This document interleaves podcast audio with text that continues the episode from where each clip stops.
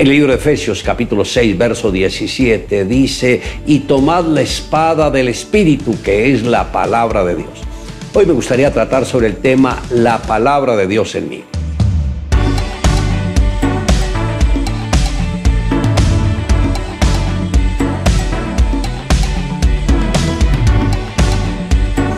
Como soldados de Jesús siempre debemos vestirnos con la armadura de Dios para estar firmes en el día de la prueba. En días anteriores comprendimos la importancia de tomar el yelmo de la salvación, de ceñirnos de la verdad y justicia y de tomar el escudo de la fe. Hoy hablaremos acerca de la espada del Espíritu, entendiendo que cada palabra dada por Dios va cargada de poder. Y esta palabra poder en griego es dunamis, que significa dinamita. Tronó en los cielos Jehová y el Altísimo dio su voz. Esto está en el Salmo 18, verso 13. Una sola palabra emitida bajo la unción del Espíritu Santo pone a trabajar toda la esfera espiritual en las regiones celestiales, pues el mismo Dios respaldará su palabra como lo hizo con el Señor Jesucristo. El escritor a los hebreos dijo, porque la palabra de Dios es viva y eficaz, más cortante que toda espada de dos filos que penetra hasta partir el alma y el espíritu, las coyunturas y los tuétanos, discierne los pensamientos y las intenciones del corazón. Esto está en el verso 12 del capítulo 4 de Hebreos. Esto es lo que sucede cuando a través de nuestros labios expresamos la palabra correcta dada por Dios. Y como podemos ver, la palabra de Dios es viva y por lo tal da vida a aquellos que se acogen a la verdad de la misma palabra de Dios. Jesús dijo que el Espíritu es el que da vida y que la carne para nada aprovecha. La palabra que yo os he dado es Espíritu y es vida.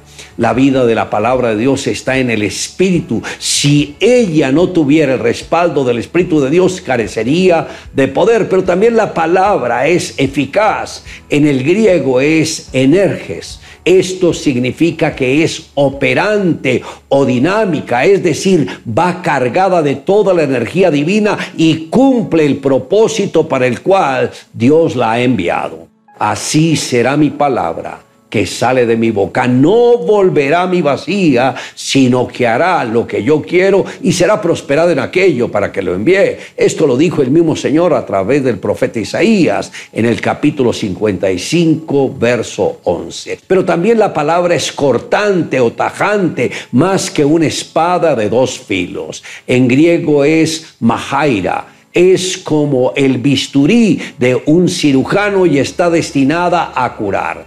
Cuando la palabra de Dios se libera, llega hasta la parte más íntima del ser humano, sanando las heridas más profundas del alma y del espíritu y actúa como un filoso bisturí.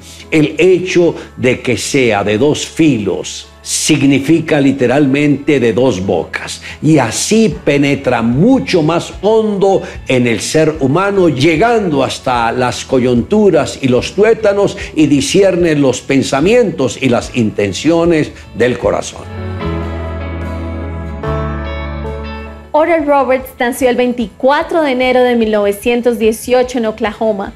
Su padre también predicó el Evangelio en las iglesias pentecostales de sanidad. Su madre oraba regularmente por las personas enfermas y dirigidas por Cristo. Mientras todavía estaba embarazada, la madre de Robert consagró a Oral al servicio de Dios. Aunque tenían un muy fuerte tartamudeo, su madre le decía que un día Dios sanaría su lengua y él iba a hablar con multitudes. Oral Roberts estaba muriendo de tuberculosis incurable. El Señor le habló al joven y le dijo, Hijo, yo te voy a sanar y tienes que tomar mi poder de sanidad para tu generación. Y un día tú harás para mí una universidad sobre la base de mi autoridad y en el Espíritu Santo. Él era un esqueleto andante. Esa misma noche el hermano Oral lo llevó a un renacimiento de la tienda de Ada, Oklahoma, donde el evangelista George Monsey puso sus manos sobre Oral en su cuerpo débil y oró esta enfermedad que te atormenta, yo te ordeno en el nombre de Jesús de Nazaret, sal de este muchacho, desatadle y lo dejo libre. El poder de Dios llegó al cuerpo y recibió sanidad inmediata en sus pulmones, así como de la tartamudez en su lengua. A partir de ese día en adelante, la vida de Oral Roberts cambió para siempre. Dios siempre cumple sus propósitos en cada vida. No importa cuánto tiempo ha pasado, Dios hará el milagro si lo crees.